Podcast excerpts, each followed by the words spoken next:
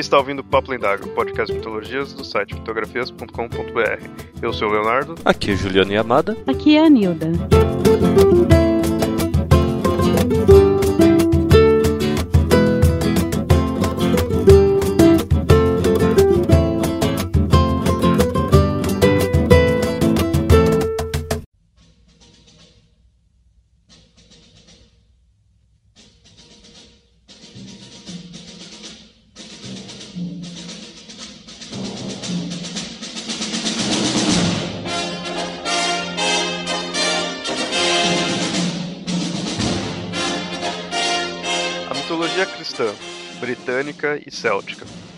Três mitologias para um único objeto, um objeto sagrado, e com uma importância tão rica que possui inúmeras encarnações.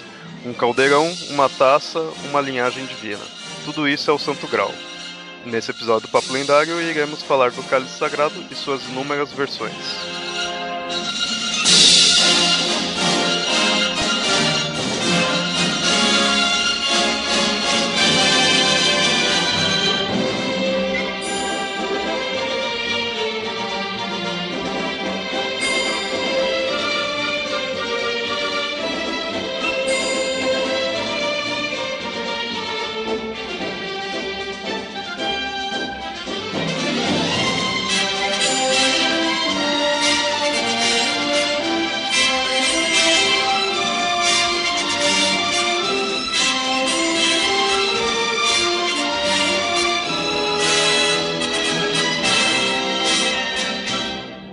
Então, ouvintes, vocês viram aí na apresentação. Nesse episódio nós vamos falar do Santo Grau, ou Cálice Sagrado. A gente já teve outros episódios aí sobre Rei Arthur, mas ele é muito amplo, tudo, então dá pra fazer vários episódios.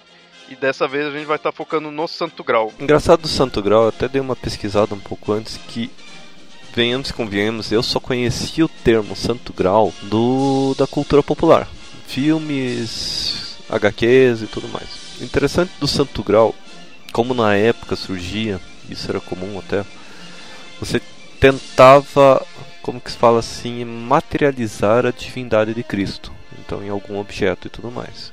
Não quer dizer que isso era alguma coisa mais, é, como se diz assim, mais falsa, menos, menos crente. Mas o, o, Santo Grau, assim como a lança de Longinus, assim como o Santo Sudário, tem um segundo sudário que era só do rosto de Cristo. E até mesmo pedaços da cruz.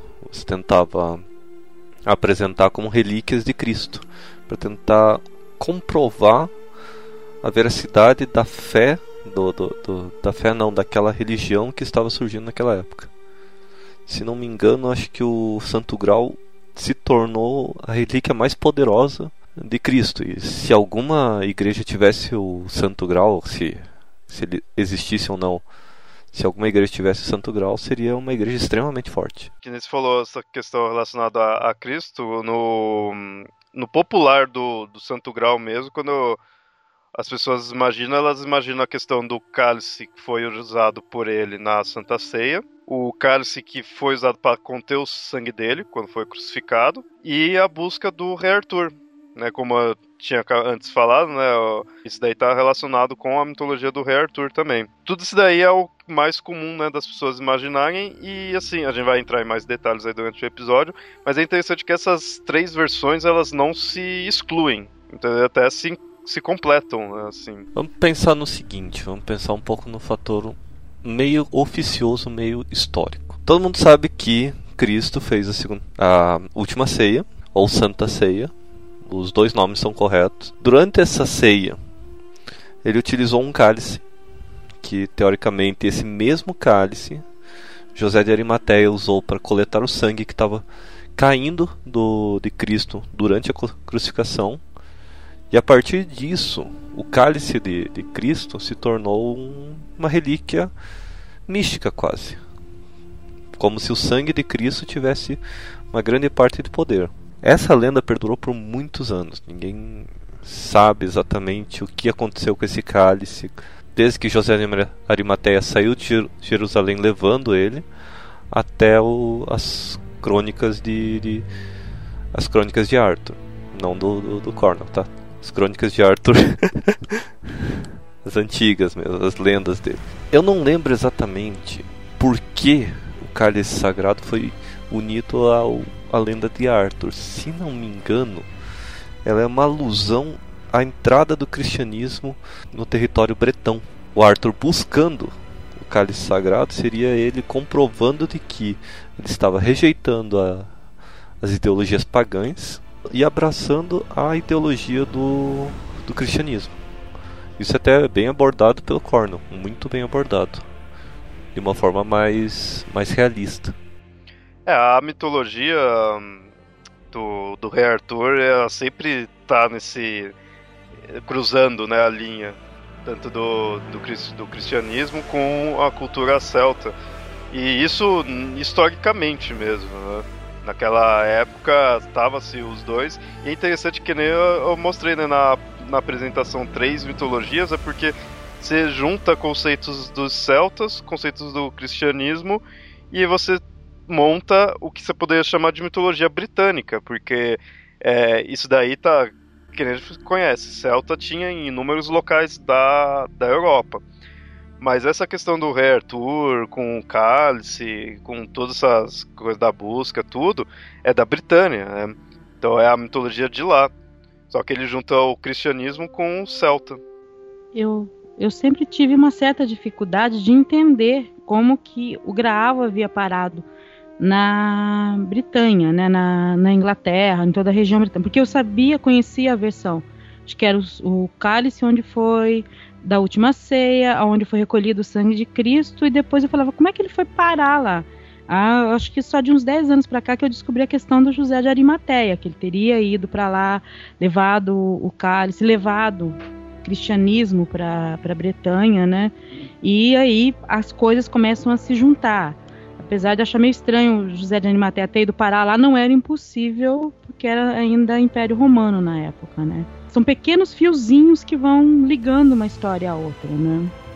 E, e, Arthur, por muito tempo, foi colocado, ainda é colocado como o, o, rei que trouxe o cristianismo ou que consolidou o cristianismo na, na, Inglaterra. Pelo menos ele foi vendido como isso por muito tempo. Então, se houve realmente uma mistura com a cultura celta que tem lá, nada como você pegar, é, que é muito fácil, você incorpora outro mito e põe lá na, na ideologia e coloca ele, apesar de realmente é uma coisa que eu nem vejo a igreja católica falando muito sobre Graal. É uma coisa que eu não escuto. É, a igreja em si, pelo menos atualmente, nos últimos séculos assim tudo, ela considera mais como uma lenda, algo mais folclórico mesmo, sabe? Mais uma história para você ver a, a, mensagem, a ideia assim tudo do que real. A igreja não não fica dando ênfase nisso, né? Talvez ela até dê ênfase na questão do do grau ali do da Santa Ceia e tudo mais, mas essa questão de ir para Bretanha, daí a igreja não. A católica não, não fica dando ênfase, não. Mas é interessante que esse negócio de, do grau ir até a Bretanha, de certa forma, tem duas assim modos de ver isso.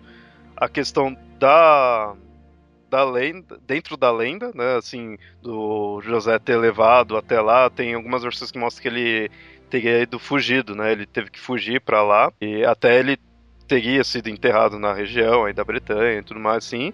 E tem também a visão de da questão da junção da lenda, né, ou dos conceitos de do Grau para as lendas do Arthur, porque como o Arthur tem conceitos celtas, então seriam conceitos extremamente antigos, tem-se a ideia de que o, histórias, contos, poemas, né, livros que foi lançando ali na Idade Média e mais para frente, assim tudo, que foram construindo a mitologia que a gente conhece hoje do Rei Arthur.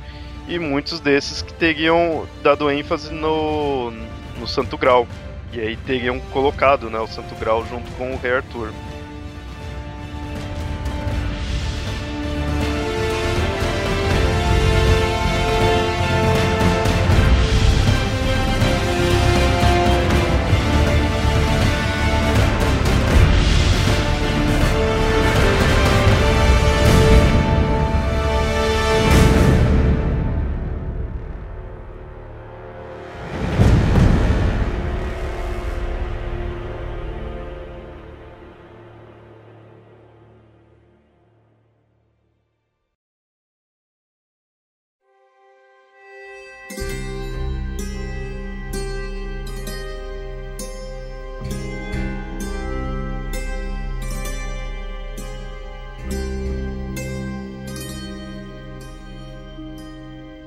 Fazer uma revisão um pouco sobre José, José de Arimateia. Ele era um comerciante rico que ajudou na retirada do corpo de Cristo da cruz. Também tem a lenda de que ele recolheu o sangue de Cristo que jorrou da, da do ferimento da, da lança e que também, como ele era simpatizante aos preceitos do cristianismo que Cristo ensinava, ele ajudou muito Cristo quando, e os cristãos após, o, após a crucificação. Mas diz que por causa disso ele ficou preso, se não me engano, 13 anos. Também por causa dessa prisão ele caiu em desgraça, sendo abandonado pela família, pelos amigos. Mas interessante que ele tinha rotas de comércio desde a Palestina até a, Britã a Bretanha. Então não era incomum, ele já conhecia a Bretanha antes. Então não era incomum ele ter ido para lá. Tem muita, muitos historiadores que consideram ele levar o sangue de Cristo de, da Palestina até a Bretanha, na verdade seria levar os conhecimentos e os preceitos de Cristo. Então isso seria o santo grau dele, um, mais o conhecimento da, do cristianismo do que o, um cálice físico mesmo. Talvez isso seja só uma das interpretações, mas possivelmente acho que é uma das mais aceitas pelos historiadores. É, essa questão da busca do grau, você consegue colocar ela de uma forma muito simbólica, tanto para isso de ter levado para lá, que seria a palavra, né, de seria o conceito do cristianismo, como a própria busca do rei Arthur que seria a aceitação do cristianismo, ou a questão da, de estar tá indo para em busca de algo perfeito, assim, tudo, né? é, é extremamente simbólico, você consegue transpor isso, né?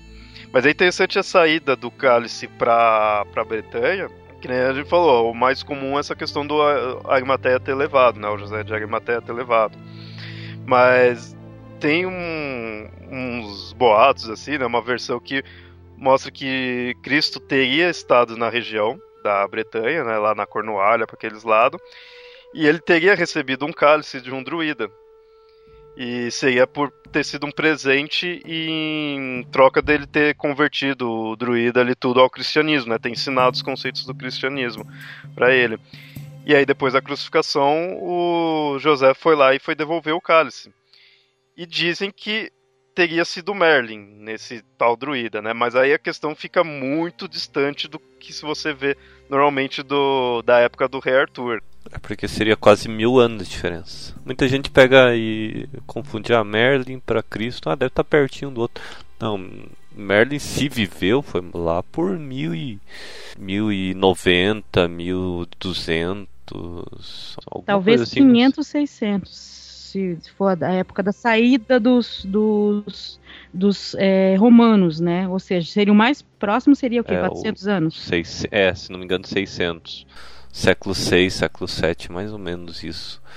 Eu que estou fazendo a conta errada. É porque a, a lenda de Percival é de 1200, 1190. É, apesar que isso é comum nas lendas aí do Rei Arthur, você começar a pegar coisas distantes, né, temporalmente, e encaixotando, juntando, juntando personagens. Isso não é de se estranhar. É que muito por causa do daquela, dos livros do, do T.H. White, A Espada Era a Lei e tudo mais, a gente começou a juntar é, Rei Arthur com aquela questão medieval do cavaleiro todo armado, né? E isso é essa imagem mental que ficou com a gente. Só que se você pegar a, o início da Idade Média, não era aquela armadura que se utilizava, não era aquilo, né? A realidade. Mas aí a gente acaba confundindo uma coisa que aconteceu em 1200 com outra que acontecia em, é, é, em 600, 700, né? E realmente fica confuso para a gente colocar as datas. É, Leonardo, você falou uma coisa sobre Cristo ter ido e convertido os druidas. Não seria, eu conheço essa tese, mas como Cristo ter ido e adquirido o conhecimento dos druidas. O que eu encontrei falava dele ter convertido, né? Ou, pelo menos ensinado. Mas é interessante também você pensar aquele tempo que não mostra Cristo na Bíblia, né, da vida dele, que muitas pessoas falam que ele pode ter saído para viajar ao mundo, né, para adquirir conhecimento é, se for ver, até mais interessante dessa forma. É, tem essa versão, tem a versão de que ele foi para o Egito, tem a versão que ele foi para a Índia, então China, tem várias versões aí.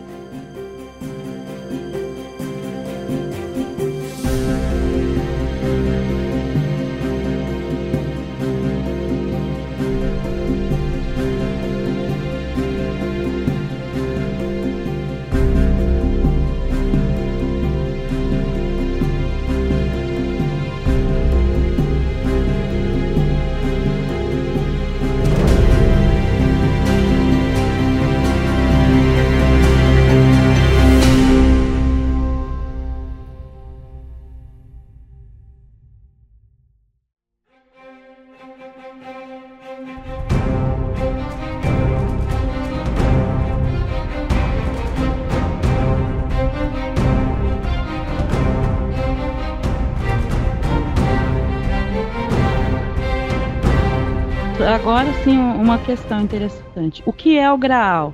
Ele é realmente um cálice? Esse é o mais popular, né? Existe discussão entre historiadores do Graal, entendeu? Historiadores, historiadores pessoas que procuram historiadores mesmo, né? Essa história do que é o Graal, porque não tem a descrição do Graal.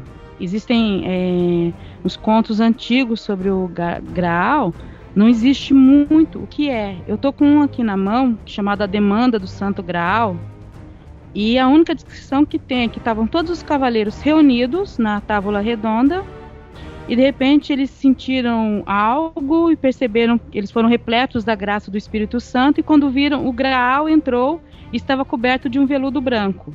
Ninguém via quem carregava o Graal, e o Graal estava coberto. O que é o Graal? Não mostra então o que seria. É, tá. Ninguém pergunta que o Graal. Todo mundo que vê sabe que ali é o Graal. Entendeu? No, no, nessa demanda não há questão do que, que é o Graal, mas é algo mágico que aparece.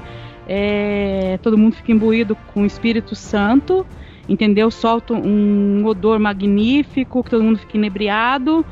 Essa visão passa por todos os cavaleiros mas é, é um objeto que está coberto de veludo branco. E, realmente essa é uma das coisas que mais assim marca e, e assim deixa complexo o grau, é essa questão que ele é.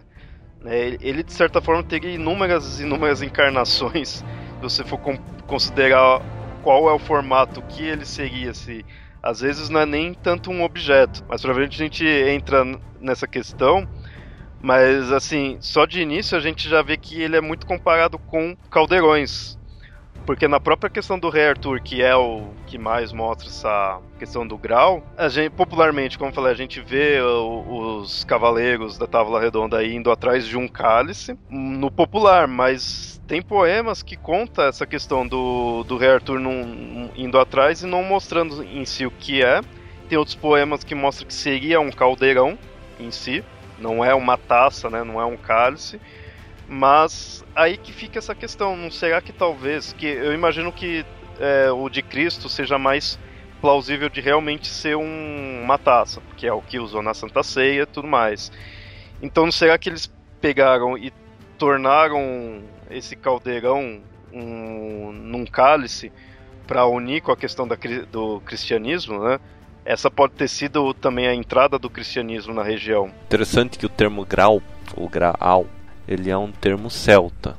Ele já existia antes do, do, do cristianismo em si, que representava, como você falou, um caldeirão.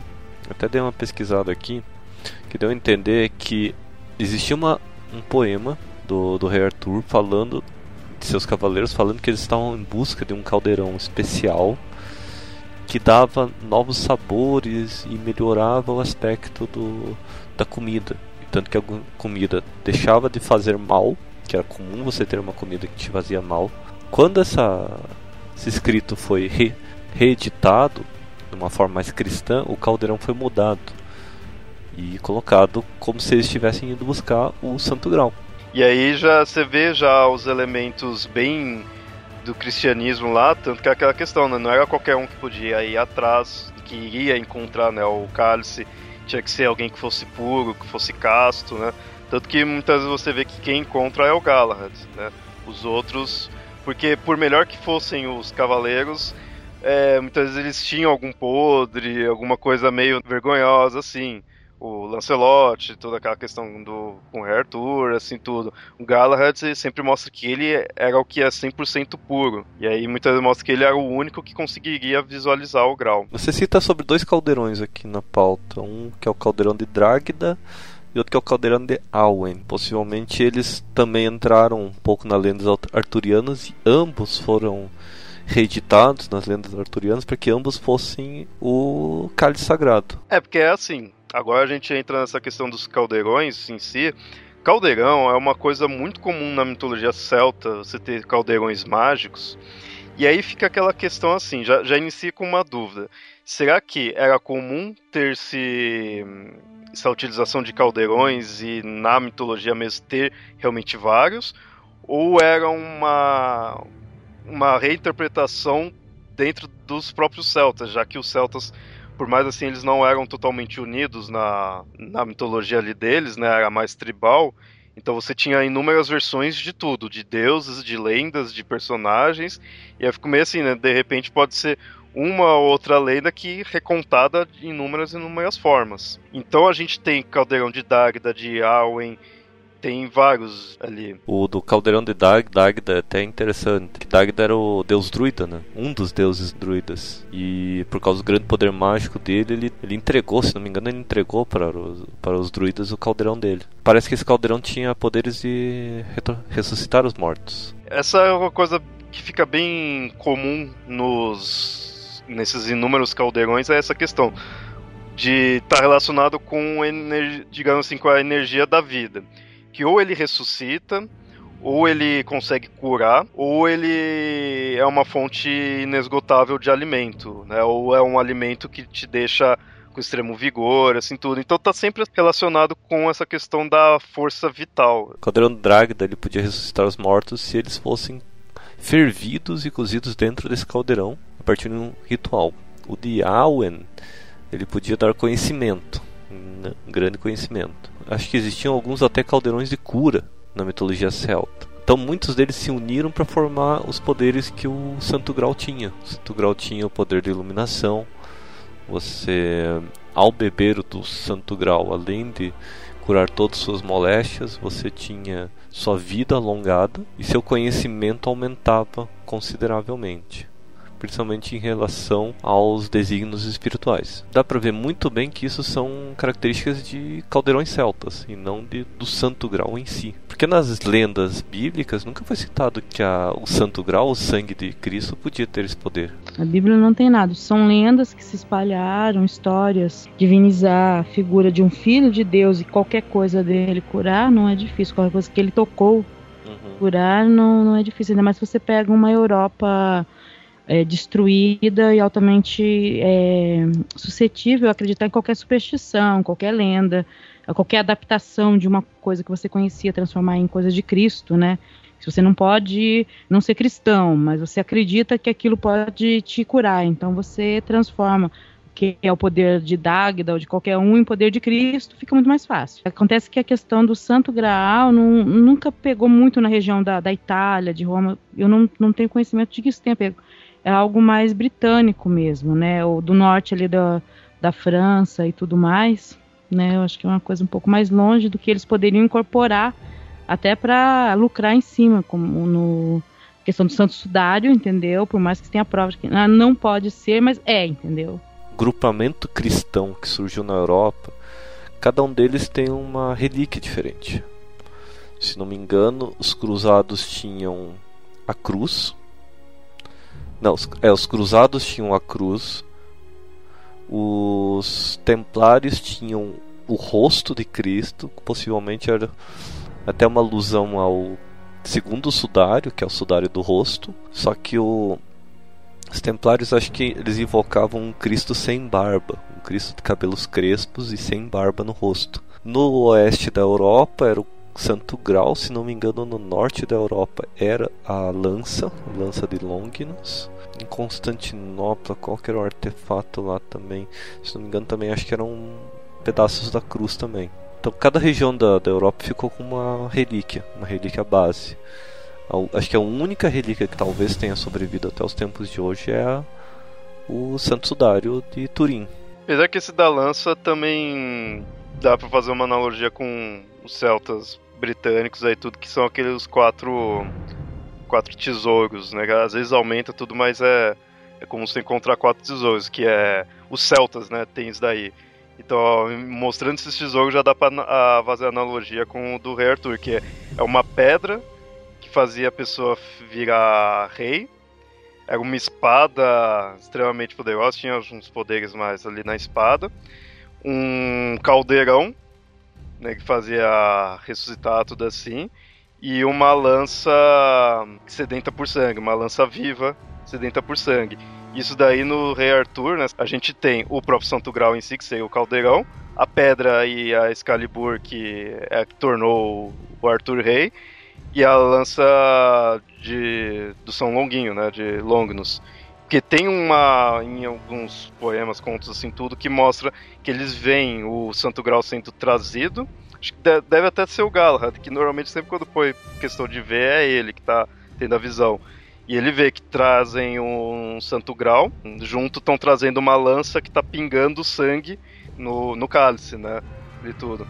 Eu lembro quando eu vi isso daí, eu falei, puta, completou os quatro tesouros da, dos celtas, né? Que são os principais ali tudo. Você pega o Santo Grau e joga na Bretanha, você conecta com os celtas. E é interessante que indo para um lado mais pé no chão, digamos assim, foi se encontrado já caldeirões, então é, é, historicamente visto que eles tinham esse costume de usar caldeirão, tudo.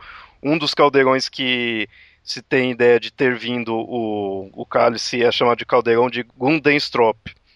E esse caldeirão realmente existe. É, é, é, um caldeirão da onde conseguiram até tirar a imagem que os celtas têm do deus Cernunnos, né? Que está ali forjada no, nesse caldeirão. Então tem-se o, o objeto em si.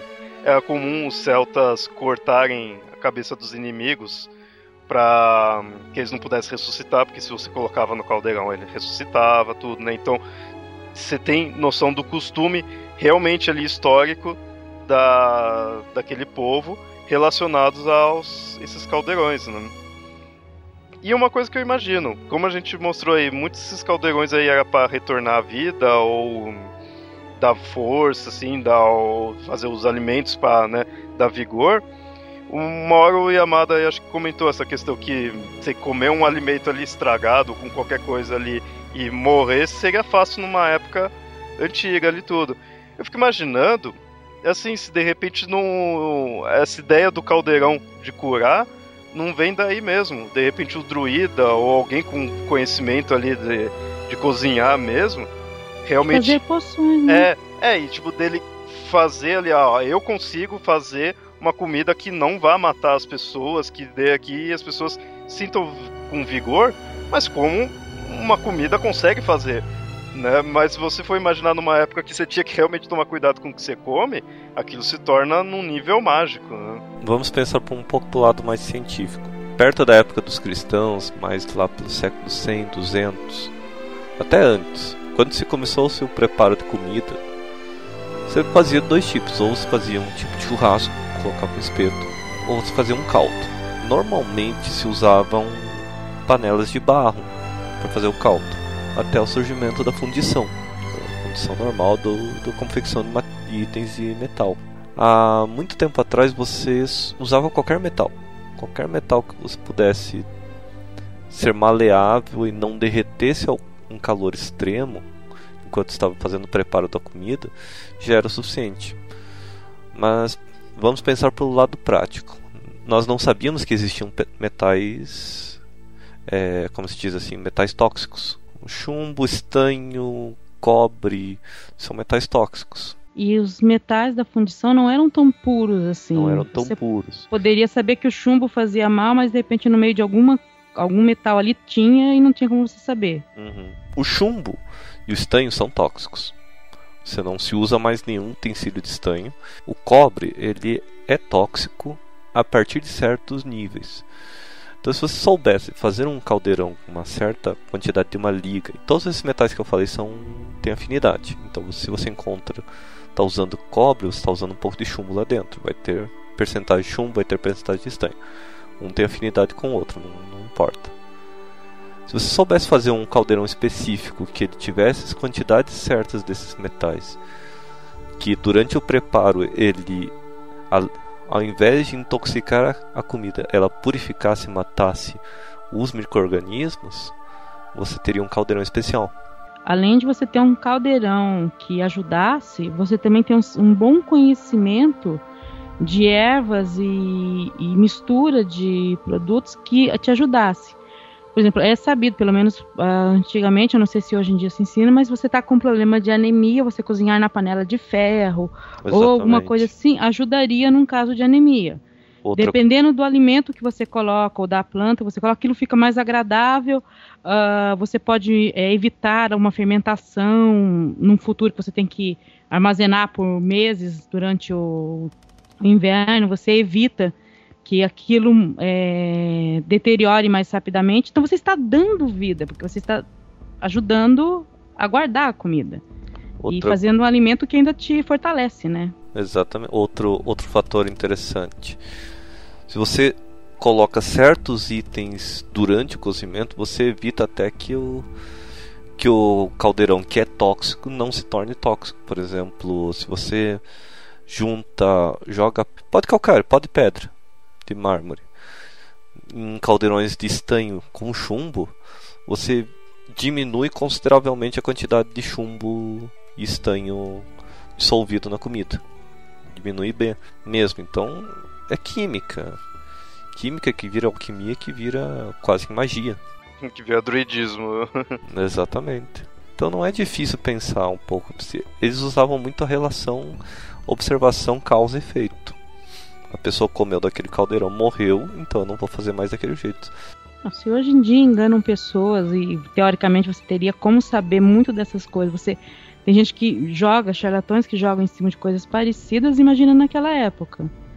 É, até uma maneira de você ter poder, né? De o druida ter poder. Ele tem um conhecimento que não é nem escrito, é falado, né? Não, não seria nem charlatanismo, que acho que pode ser que até o druida em si, né, vai achar, não, realmente é o poder disso daqui, né? E eu consigo utilizar esse poder. Lá é tanto quem tá fazendo quanto quem tá tomando vai estar tá acreditando naquela magia. Não, eu não quis dizer que era charlatanismo. Tô falando que hoje em dia tem coisas que você conhece os princípios, ciência conhece, mas como a pessoa não conhece, ela encara como magia, como. Né? Imagina aquela época que você poucos tinham conhecimento, né? E às vezes não sabiam o porquê, só sabia que era daquele jeito.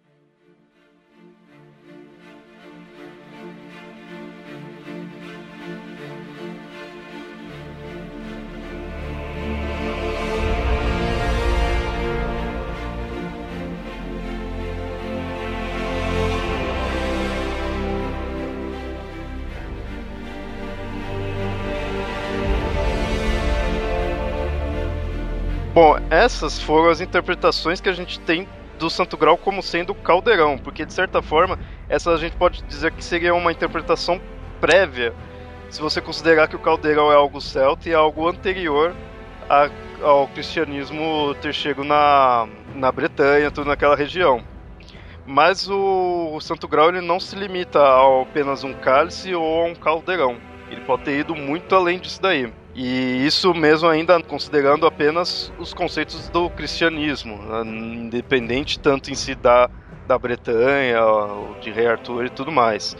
Como é uma interpretação bem, digamos assim, polêmica, de certa forma, que é a da Maria Madalena. Tem, primeiramente, uma versão mais simples, assim, digamos assim, que é, não mexe tanto com o Santo Grau, mas só a questão de que quem levou quem guardou né, o Santo Grau, o cálice, foi a Maria Madalena, então seguia realmente um cálice e ela que guardou, ela levou para a França, tudo, levou para aquela região. E tem outra que, aí sim, essa é polêmica, que é a Maria Madalena seria o Santo Grau. Por que disso? Por causa que o Santo Grau, ele na verdade ele estaria se referindo à linhagem de Cristo. E aí o pessoal pega e joga também a ideia de na verdade não é santo grau, seria o sangue real. É daí que viria, corrompendo essas palavras, se tornaria santo grau. Né? Mas seria sangue real, por ser o sangue de Cristo. Por que essa polêmica? Porque isso tem aquela questão da Maria Madalena ser mulher de Cristo. Porque ela é bem mencionada na Bíblia e houve uma ligação dela com a prostituta que seria apedrejada. Só que em nenhum momento, não, nenhum evangelho que eu saiba, diz que Maria Madalena era aquela prostituta. Oh, uma vez eu ouvi falar, até alguém que seja mais católico aí me corrija, que a igreja já admitiu que a Maria Madalena não era de fato uma prostituta. Não, não é. Não há nada que diga que ela é a prostituta. Mas foi se tornando, né? O que eles não aceitam ainda é que ela tenha sido a, a esposa de Cristo. Principalmente que tenha continuado a linhagem. Né? A probabilidade dela ter sido a esposa de Cristo é muito grande, porque era raro você ver uma pessoa, um judeu, naquela idade, 30 e poucos anos, solteiro. Muita gente diz que na verdade o Santo Grau, quem José de Arimateia estava levando para Bretanha, não era o cálice sagrado, mas sim Maria Madalena grávida do, do filho de Cristo, com a linhagem que era até o Dan Brown acabou usando muito disso, né? Código da Vinci, teve vários outros escritores que usaram isso. Até alguns arqueólogos tentam comprovar isso. Primeira vez que eu li sobre isso foi um pouquinho antes da questão do Código da Vinci, mas é um livro até de dos autores que processaram o Dan Brown, mas eram uns repórteres tentam investigar isso, jogam isso, mas eles não chegam a conclusão nenhuma conclusões que eles chegam é que tem alguém tentando espalhar essa ideia por aí. Mas que a ideia, assim, é, eles não conseguiram comprovar nem descomprovar a ideia. Mas que havia um grupo tentando espalhar essa ideia. Né? É uma coisa mais ou menos a década de 50, 60. Eu não sei, eu não sei quando surgiu essa história? É, porque ficar claro é pros ouvintes aí. Muita gente conheceu essa ideia aí por causa do Código da Vinci e tudo, mas isso não é criação do Dan Brown. Isso daí já é uma ideia que já vinha de antes. Mas é interessante que aí com, com isso da Maria Madalena e, e ela ser o Santo Grau, o pessoal acaba. Aí eu não sei se já é um pouco forçação de barra, mas até que faz, é uma analogia interessante. Porque ela estaria sendo comparada ao cálice sagrado. E, o cálice, o pessoal fica pondo como sendo um, uma, um conceito feminino, pelo formato dele. Da mesma forma que, tipo assim, uma lança é comparado ao masculino, você não é uma ponta, o cálice ele poderia ser o inverso, ser o feminino. Que o, seria a relação do, do triângulo para cima, que seria a representação masculina, tanto que seria o símbolo dos ma maçons, seria o símbolo até hoje usado pelo exército para patentes e tudo mais. E, a, e o cálice representaria a virilha feminina, não a, a genitália, mas a virilha em si. O formato da virilha da, das mulheres, que teria o formato de um cálice, por isso que é um triângulo para baixo. Seriam símbolos inversos representando o homem e a mulher. Interessante, a Maria Madalena ela seria um cálice, né? Seria o cálice de Cristo no qual ele colocou o sangue, né? Ele passou o sangue. Então, é assim, eu não, não vou nem dizer se isso daí faz muito sentido, se é plausível ou não, mas eu acho uma ideia interessante, sabe? Meio bonito de se ver.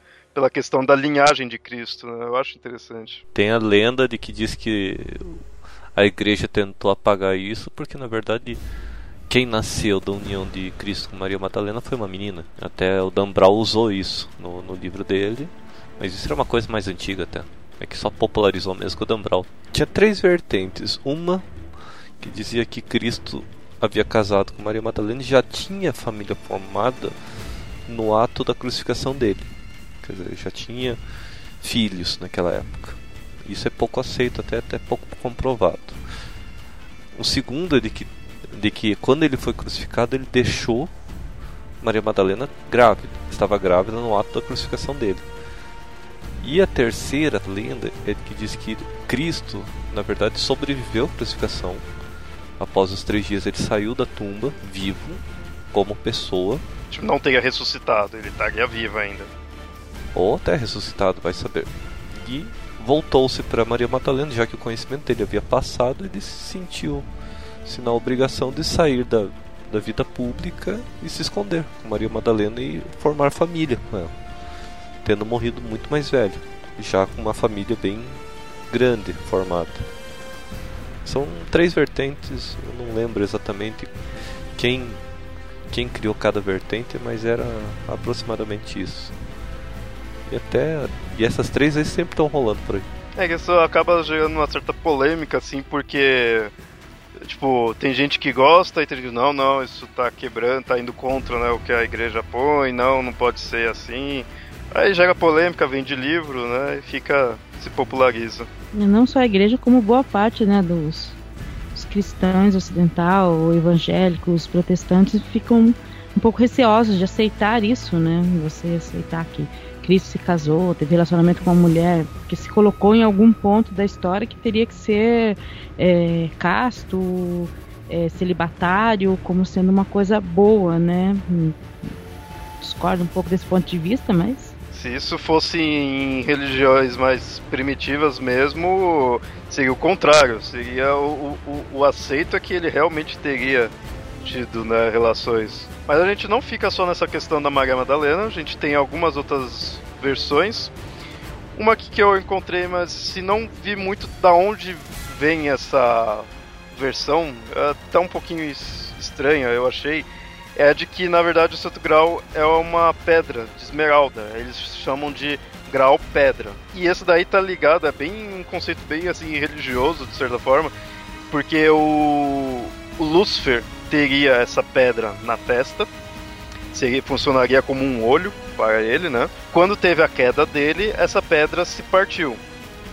E um pedaço ficou na testa dele e com isso ele teve uma visão turva da, do mundo, né, da realidade, aí então explica um pouco como ele é e outro pedaço teria caído na Terra, né, no nosso mundo aqui.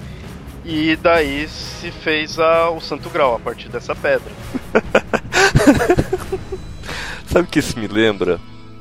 Possivelmente acho que essa pedra foi escondida em Tristã. Hum? Ninguém pescou essa, essa ideia. É a cidade onde ocorre o Diablo. Cara, essa esmeralda é uma Soulstone. Quem lembra do, do de jogo Diablo? O, no final, o teu herói mata o Diablo, só que a Soulstone que estava prendendo o Diablo estava danificada. E o teu herói pega a pedra e enfia na própria testa. E no Diablo 2 ele vira o Diablo. Por causa disso. Então acharam a, a Soulstone do Lucifer.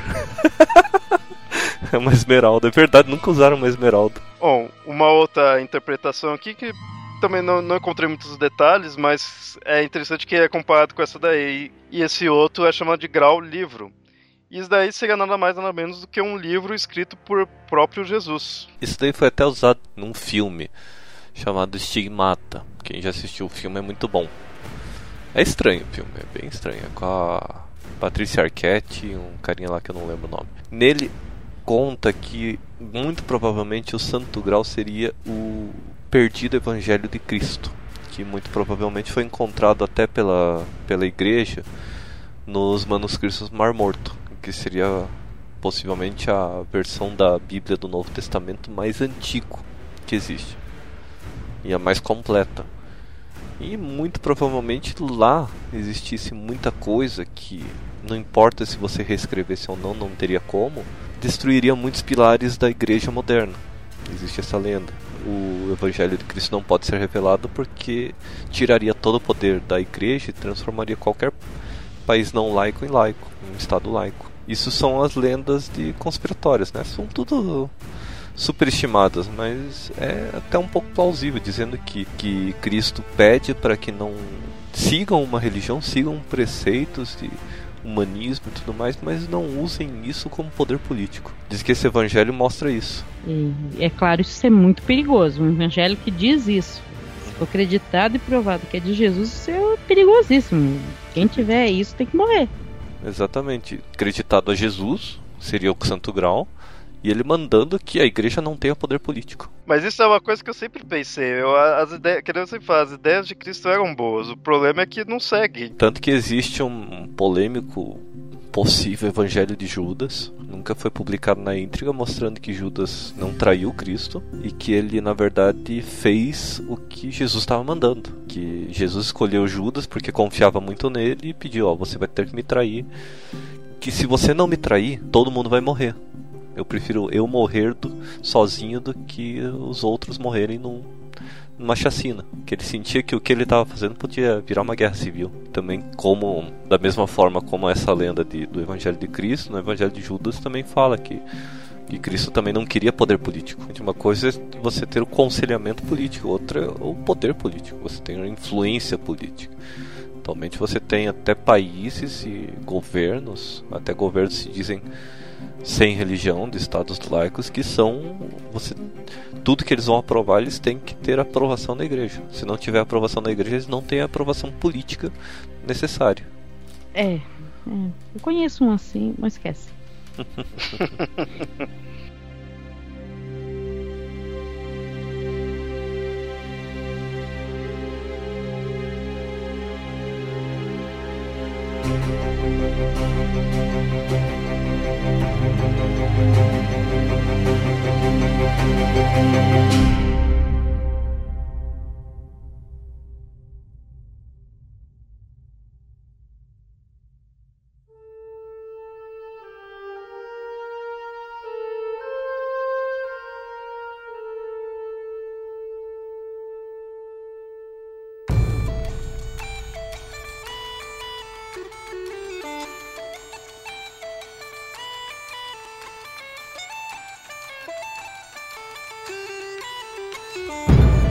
Bom, agora que a gente mostrou as lendas e versões aí do, do Santo Grau, é interessante mostrar as obras que surgiram mostrando né, o cálice sagrado.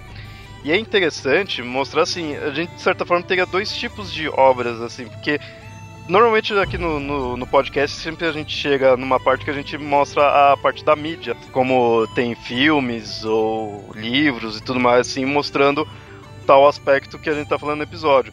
Nesse daqui tem muitos livros sobre o, o Rei Arthur, só que o interessante, o Rei Arthur e o Santo Grau, né? Mas o interessante é que a gente pode dividir em dois. E primeiramente, uh, vou mostrar a questão de que tem-se as obras antigas, que essas daí elas não seriam apenas histórias sobre o Santo Grau, né, livros, contos sobre o Santo Grau, não somente relatando, como de certa forma construindo.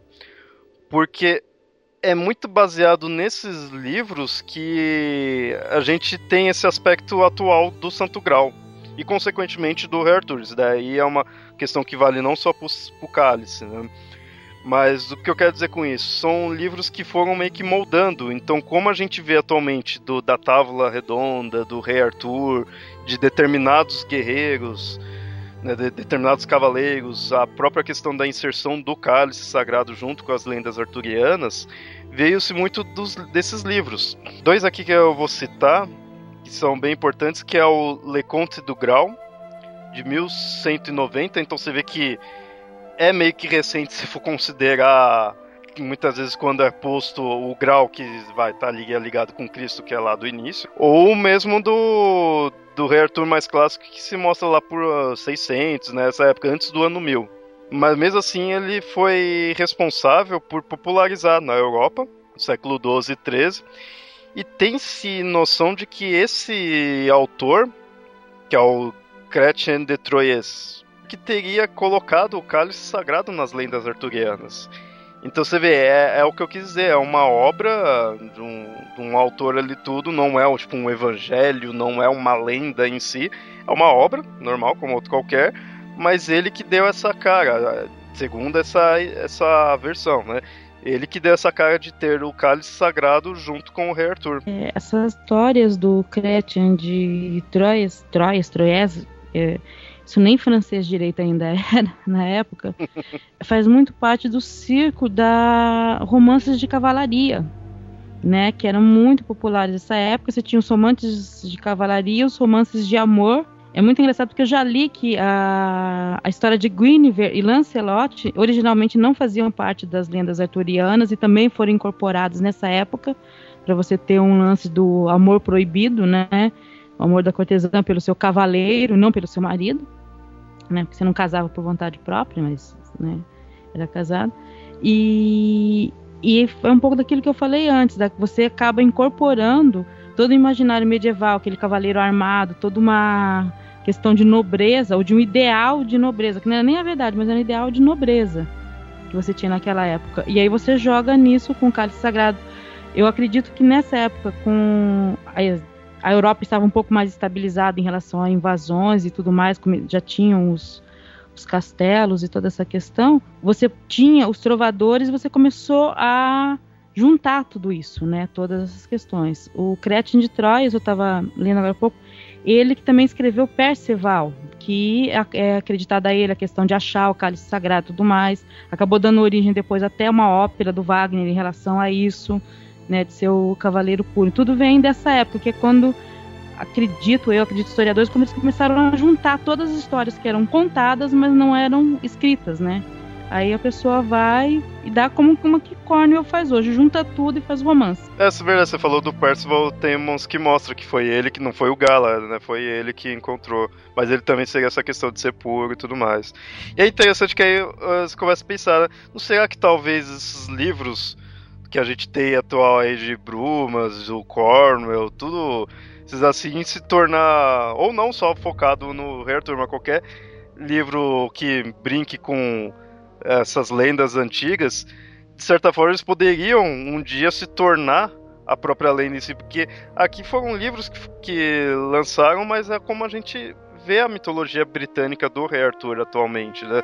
A gente não imagina a, tal mitologia sem a Guinevere, sem Lancelot, ou sem o Cálice e tudo. E foi tais livros que foram seguindo, né?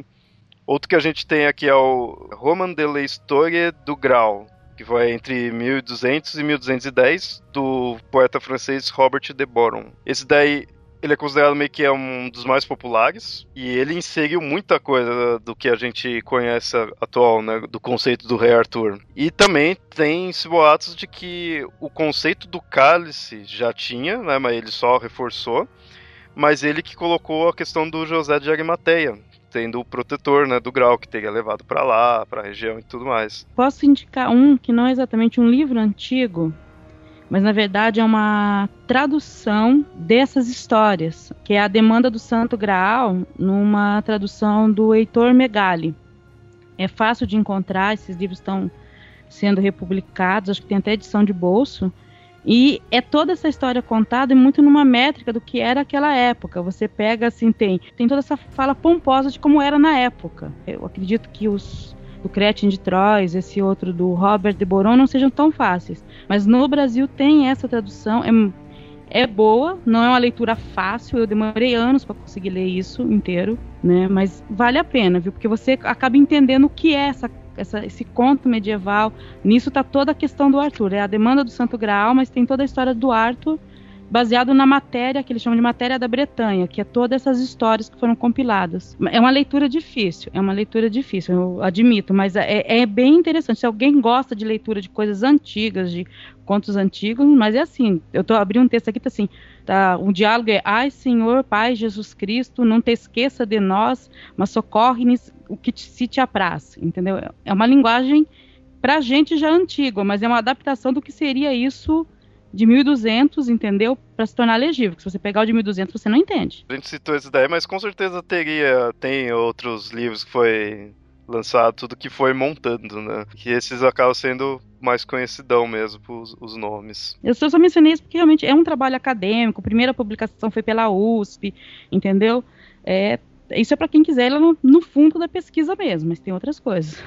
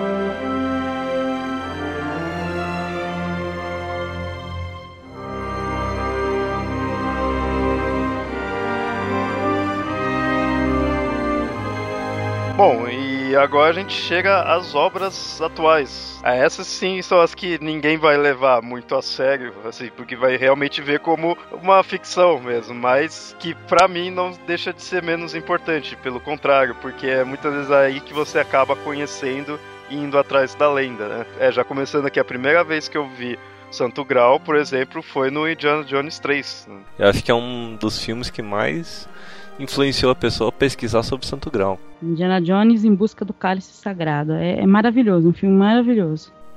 Teoricamente, o, o cálice sagrado ele é só mais um pano de fundo, né? Você até esquece do cálice sagrado e vai lembrar dele quando ele aparece lá no final, nas três provas. Você fica mais prestando atenção no, no envolvimento do Indiana Jones com o pai dele. Mas, a, mas aquela cena eu acho muito legal, aquela que é da, das provas, né? Onde tava que como todo mundo de Jones, estava os nazistas né, também atrás e, e aí eles vão lá ver realmente qual era o cálice, né? Quando eles chegam, tá aquele templário. É, que lá acho que seria um templário, né? Eu não lembro se no, no filme fala, é um, um templário, o né? último dos três templários que encontraram o grau. Isso é até citado na, nas histórias até. Eles estão procurando os cavaleiros templários, que são as pistas que eles foram os últimos levaram o cálice para é uma das lendas de, do cálice de que ele foi encontrado por três templários, três irmãos templários levados para Constantinopla. Após isso foram foram escondidos. E aí lá mostra inúmeros inúmeros cálices e a questão é descobrir qual era, né? Aí tem cálice de ouro, tem tudo quanto é formato. É, mas mesmo não sendo o foco principal, eu acho que mesmo assim ele passa muito a ideia do que é, porque no meio eles estão na busca, no meio falam, não, mas ah, vai para Roma, vai para não sei aonde, pega o livro tal. Ah, então tem os templários, vai jogando vários elementos que até nem são tão ligados, mas vai jogando, né, todos esses elementos. No final, ah, você tem que lembrar, Cristo era carpinteiro. Mas isso que é a coisa mais legal do filme, né? Aquela taça que é escolhida como uma errada, que. Ó, o spoiler, né? Mas é o que mata o nazista. É a imagem do cálice que você mais encontra na literatura. É, que aquilo lá acabou sendo, tipo, também uma pegadinha com quem tá assistindo, pelo menos na primeira vez, né, ali tudo. Eu imagino, assim, que seria muito comum a pessoa ter o mesmo pensamento que o nazista lá teve. Pô, é um rei, então vai ser um, um cálice tudo luxuoso, assim, que é o cálice que a gente vê é, normalmente, né, na, nos livros antigos, tudo, aquela coisa mais bonita mesmo. Mas vai ver, é um cálice bem simplesinho, real. É um cálice de carpinteiro, teoricamente. É um cálice de cerâmica, que é um cálice de barro cozido. É que dá a impressão, ah, ele é carpinteiro e todo mundo, quando vê em baixa definição, pensa que é um cálice de madeira. Então, que lá é um cálice de cerâmica. De barro, barro cozido. Você pega, molda ele, cozinha ele no, no forno, depois você derrete um pouco de estanho, joga dentro, só dá umas duas viradas e tira o estanho, ele fica douradinho por dentro que era mais para que ele não vazasse por fora, né? ele não furasse tão fácil. Mas era a coisa mais simples. Atualmente o, o que eles fazem na, na, na, hora da hóstia, né? Da, das igrejas é usar aquele cálice que era o, era o falso do, do que matou o nazista. Você pode, você pode ir em qualquer missa na hora da hóstia, é aquele cálice. É um cálice é muito parecido. Mas que aí parte de outra, outra ideia, que é a estética do que o que é poderoso é lindo, é bonito, é enfeitado, não é simples, né? Mas que é parte de uma ideia de poder.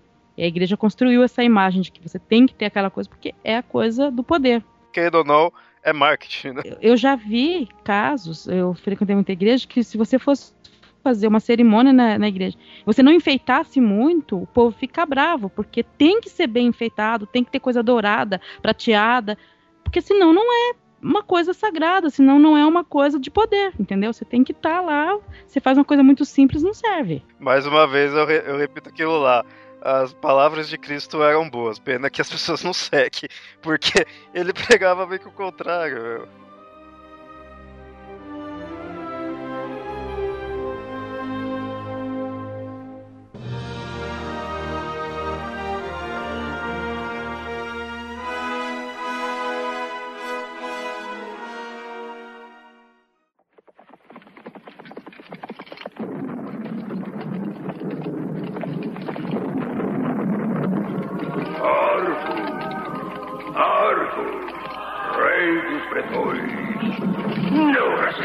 Se a coisa que eu não suporto é gente rastejante.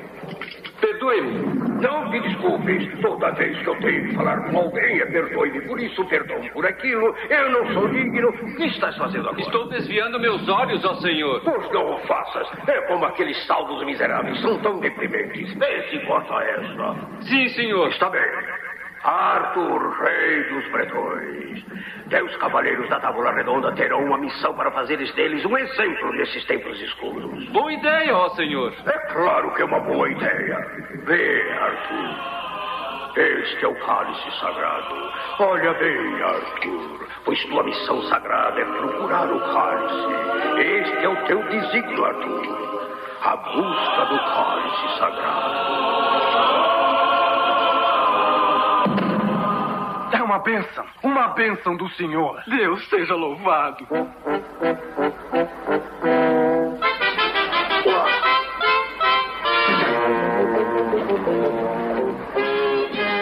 E aí está nosso gancho para o outro filme mais que mais cita o Cálice Sagrado. Monty Python e o Cálice Sagrado. Cara, eu acho que é uma das melhores filmes que usam o cálice sagrado como pano de fundo. E é uma coisa mais até engraçada. Da mesma forma, acho que possivelmente uma boa parte dos ouvintes aqui já assistiu os dois filmes. Quem não assistiu, faz favor de, de assistir. Eu só vou fazer uma recomendação. Se você não conhece nada sobre Arthur ou o mito, lê alguma coisa antes, que aí você vai entender muito mais as piadas. Ah, não, assista depois leia. Principalmente a parte que eles chegam em, em Camelot, né? Mas é, é, apenas uma montagem. É apenas uma montagem. É uma coisa que eu falo, para você fazer humor, você tem que conhecer um pouco a coisa, tem que conhecer minimamente a coisa, porque senão não sai, não é, o humor não, não funciona, né? E tem uma parte que eles chegam lá junto aos franceses, ah, vamos atrás do grau. Não, a gente tem o nosso grau lá na França, o grau aqui na Inglaterra, tem o nosso, que é uma briga histórica de ingleses e, e, e franceses. Não, tudo que tem na Inglaterra a gente tem melhor na França, entendeu? E tem essa história de que talvez o grau fosse da França. De boa parte das histórias, é, algumas se passam na, seria a Bretanha francesa, né? Então você joga assim, os caras puxaram isso e colocaram lá, né? Tipo, olha, nós temos também o nosso grau na França, e aí? Mas é interessante até o como começa o filme. O filme já começa sem, sem pé nem cabeça, né? Você não tem uma explicação por que Arthur está procurando o cálice sagrado. Ele primeiro queria juntar o pessoal. Aí depois daquele, ah, não quero uma. Não, não compensa ir pra Camelot tudo. Aí Deus paga ele no meio do caminho, ó. Você tá aí tudo unido aí, você é o rei da Bretanha, tudo, você vai ter que fazer uma missão para mim. Vai lá e busca o cálice. Mas quem disse que ele é o rei da Bretanha? Ele foi eleito? ele foi eleito? O quê? Uma voz chega e diz, dá uma espada e você se torna rei assim? É uma das melhores cenas quando eles encontram a comuna é, medieval. E tem a melhor pergunta, né? Qual a velocidade do mandorinho? Vamos pensar, fazer um comparativo aqui que muita gente fala que Monty Python é heresia, é desrespeito à igreja. Vamos pensar, comparar tanto o Monty Python, o Cálice Sagrado, como a vida de Brian. A figura de Cristo em Vida de Brian é mostrada até respeitosa. É, não, eles não desrespeitam, pelo contrário, eles não desrespeitam de forma alguma. No Cálice Sagrado também você tem a busca do Cálice Sagrado como tola, mas não o Cálice Sagrado como um item tolo. Pode olhar, eles tiram sarro não do item, mas da busca em si. Da mesma forma como a vida de Brian, eles não tiram sarro de Cristo. Eles tiram sarro do que acontece no entorno de Cristo, como uma adoração, fanatismo, não sei o que mais. E até aquela cena do, do, do Sermão da Montanha, você vê que tem gente lá ao longe, lá ao longe é exatamente pessoa, as pessoas que não estão mais interpretando a palavra de Cristo corretamente é, desse livro que eu falei agora há pouco, do, do Demanda do Santo Graal, é interessante. Eu assisti a Vida de Brian muito tempo atrás. A Vida de Brian, não. A Vida de Brian e Monty Python e o Cálice Sagrado. Há muito tempo, há mais de 20 anos. E eu revi recentemente, há uns 3 anos, e eu já tinha lido essa Demanda do Santo Graal. E é interessante, porque eles tentam imitar essa coisa do do cavaleiro pomposo na, no, no filme do Monty Python, né? Vós, cavaleiros que estáis aqui, que é muita linguagem que tem nessas novelas de cavalaria, né? Só que a hora que você coloca o cara vestido ali, todo meio sujo, falando, isso é hilário. Entendeu? Você começa a rir, como assim, vós, cavaleiros que estáis aí em cima, descei e falai comigo. Hum? o que é isso? né? Isso não faz sentido.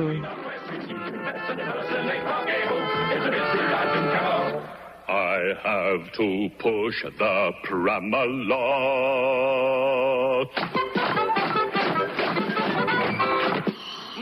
Pensando melhor, não vamos para Camelot. É um lugar idiota. Realmente.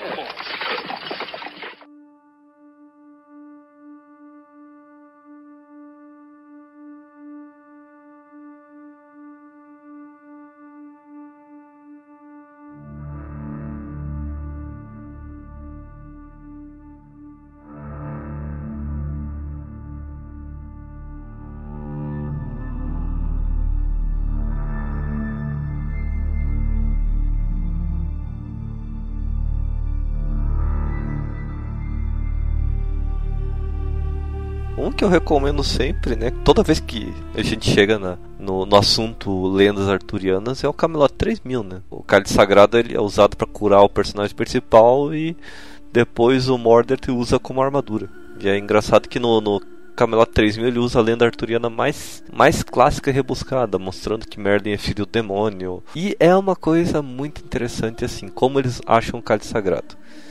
O Percival ele tinha reencarnado num, num prisioneiro que depois virou um monstro. E ele que vai em busca do cálice sagrado quando eles precisam. No Camelot 3000, isso da década de 80, uma HQ da uma graphic novel da década de 80, é citado que Percival podia ser descendente de Cristo.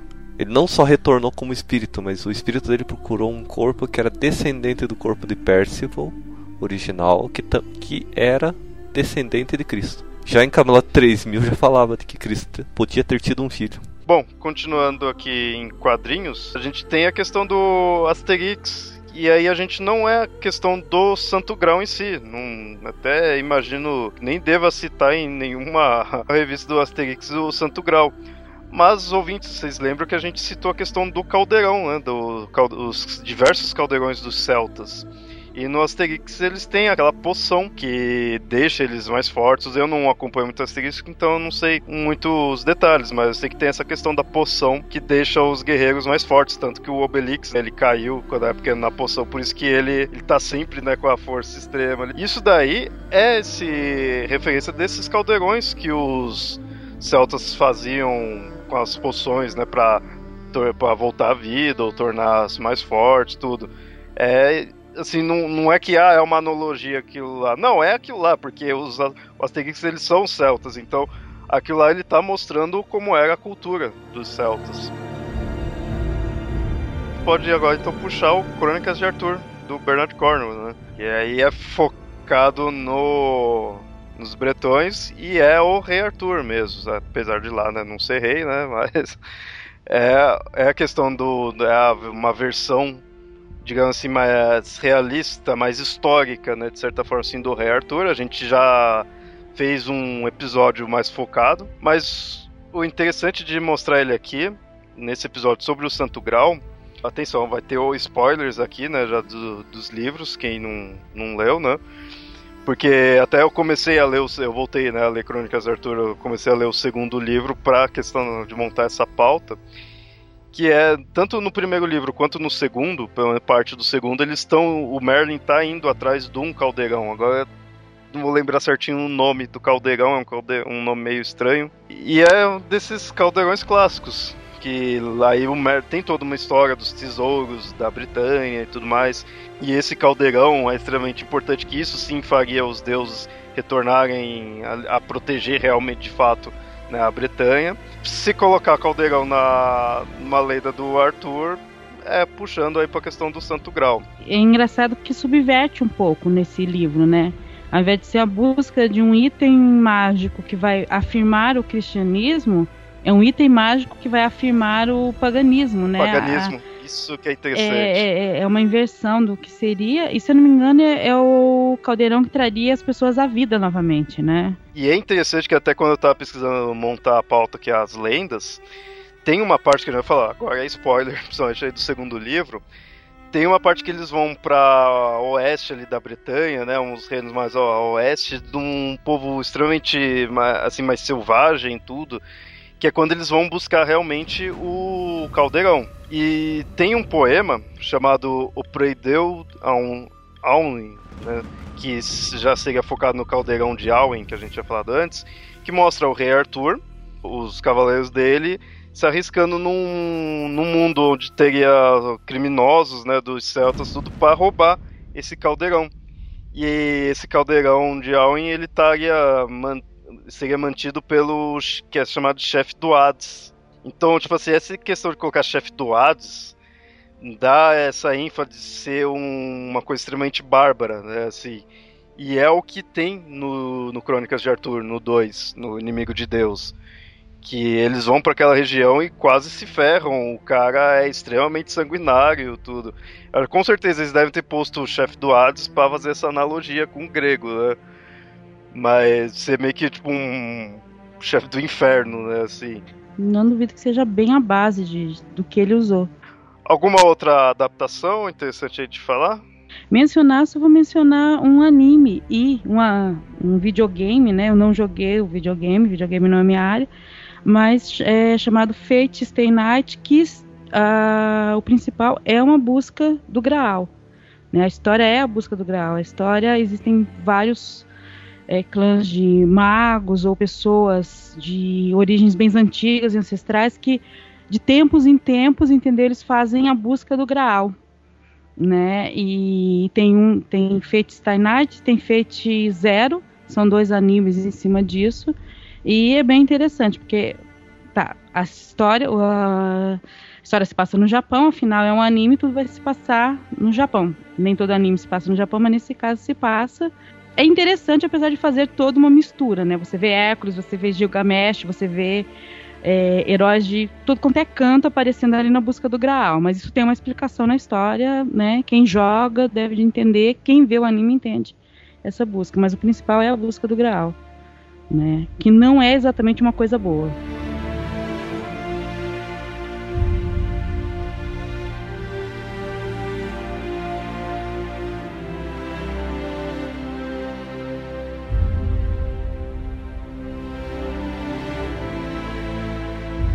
Eu vejo ele como essa questão do, da busca, sabe? Eu acho que, apesar de falar santo grau, acho que a principal palavra que seria seria a questão da busca. Não tanto nem, nem tanto o poder dele em si. Apesar dele ter vindo, pelo menos em, em alguns aspectos, desses caldeirões celtas e os caldeirões estarem focados nessa questão da cura, da força, o Santo Grau inserido nas lendas arturianas e, ligado com Cristo, eu acho que está muito essa questão da busca dele, que é a, é a busca de algo inalcançável, pelo menos eu já vi muitas vezes o pessoal pondo assim, o, o Santo Grau ele seria meio que para mostrar a busca pela perfeição, assim. Então é, o Santo Grau seria algo perfeito, né, por ser questão divina, ali tudo ser santo, né? Mas, mas é uma busca meio para salvar, que é muita questão do, do rei Arthur para salvar o reino dele e tudo. Mas é pela perfeição, então pode-se uh, imaginar também de ser uma busca impossível. Né? Uma busca constante, mas impossível. Né? Tem essas comparações. Tem outra coisa, né? Que é o caso de você merecer até ver o grau ou você merecer tocar no grau, né? Se você se tornar, você for digno, depois da busca você o encontra. Se você não for digno, você não o encontra. Então, teoricamente, o, o cálice sagrado ele não se não aparece para todos que querem mas sim para aqueles que precisam. É, que nem eu tinha já citado no início do episódio, a lenda inteira que gira em torno do Santo Grau, apesar dele ser um objeto, ele é uma lenda muito. Você consegue encontrar muita questão simbólica? Do porquê ele ir atrás dele, o que ele representa, o que é preciso para poder tê-lo. É uma coisa muito simbólica. Nas histórias de Arthur, que eu li, principal, que é mais antiga, não é dito isso em palavras, mas mostra uma coisa. Quando todos os cavaleiros saem em busca do Graal, eles acabam mostrando a face dele. Então, alguns acabam traindo Arthur, alguns agora se mostram indignos, alguns, sabe, caem na, na Sborne, na Gandaia. É, e só o puro, o que se mantém firme é o que consegue chegar mais perto de novo. Funcionou um pouco como isso também para na Távola Redonda, verificar quem era realmente os cavaleiros dignos.